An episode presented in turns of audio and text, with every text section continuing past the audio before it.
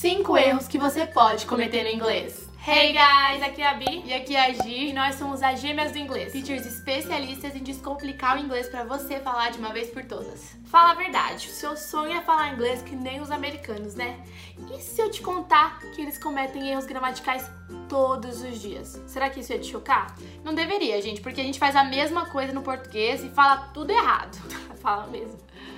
Mas vem com a gente descobrir cinco erros aceitáveis no inglês que até os falantes nativos cometem todos os dias. E olha só, antes da gente começar, queremos fazer um disclaimer.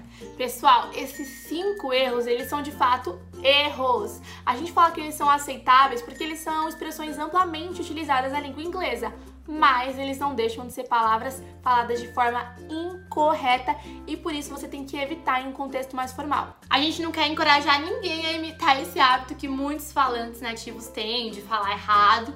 O nosso intuito aqui é ensinar como que um americano de verdade conversa no dia a dia de fato, como é que o diálogo se estabelece, que vai muito além do que a gente aprende em livros tradicionais, o que as escolas tradicionais ensinam. Mas como a gente sempre zela pela excelência, além de te mostrar quais são esses erros, a gente vai te ensinar também qual seria a versão sem erros, ou seja, como é que você poderia falar usando a gramática correta. Quem sabe depois de você ver esse vídeo você vai conseguir até corrigir o inglês dos seus amigos nativos.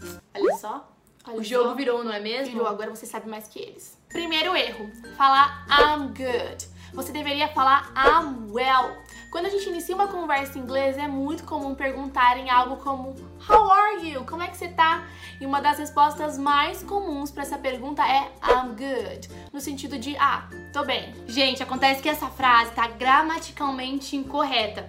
Em inglês, a palavra good significa bom, boa, ou seja, o oposto de mal. Só que na verdade, a pessoa tá querendo saber como você tá, então você tem que falar boa, você tem que falar bem. E aí que entra o well. Eu estou bem, I'm well, e não eu tô bom, beleza?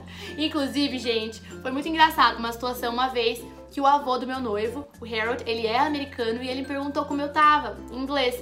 E eu respondi, I'm good, de uma forma bem informal, porque eu uso no meu dia a dia, na linguagem coloquial, o I'm good. E daí ele me corrigiu, ele falou: Ah, os jovens hoje falam I'm good, mas na verdade é I'm well, não está gramaticalmente correto. Eu morri de rir, foi muito fofo, mas pra você ver que as pessoas mais velhas elas reparam bem mais, né? Hey bro, how are you? I'm well, thanks. Você viu só? E aí, como é que você tá? Tô bem, obrigada. Segundo erro que eles falam muito: I could care less. Você deveria falar I couldn't care less.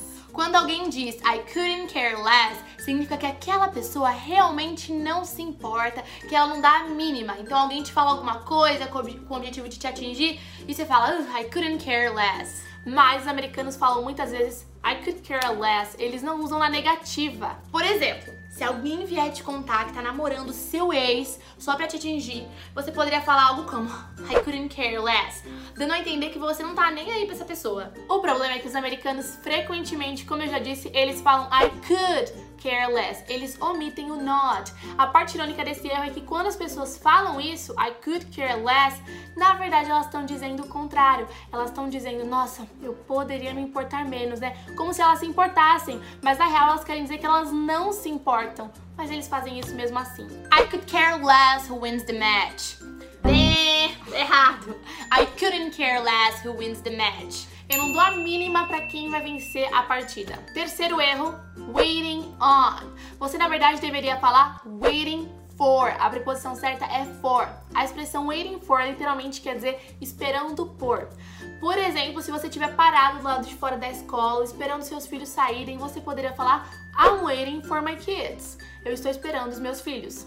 A expressão waiting on quer dizer servir alguém, geralmente no sentido de um garçom servir, atender os clientes em um restaurante. The hotel staff waited on the young couple at their wedding dinner. Então, os funcionários do hotel serviram um jovem casal aí no seu jantar de casamento. Viu como essas expressões elas não têm nada a ver uma com a outra? O que é o wait for e wait on? Entretanto, as pessoas frequentemente falam waiting on quando na verdade elas querem dizer waiting for. Gente, até o famoso cantor John Mayer, que a gente adora, ele errou nessa.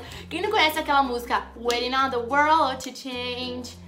Waiting, waiting, waiting on the world to change. We keep waiting, waiting, waiting on the world to change.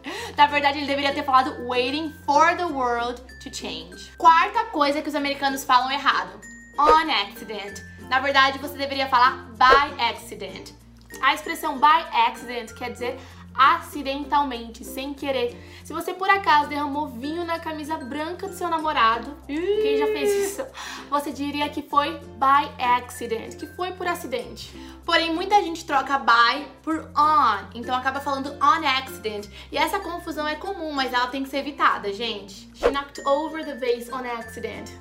De errado. O certo é she knocked over the vase by accident. Ou seja, ela derrubou o vaso, knocked over the vase por acidente. Quinto erro que você pode cometer, porque até os americanos cometem. Não usar o gone. Eles falam have went, had went, will have went.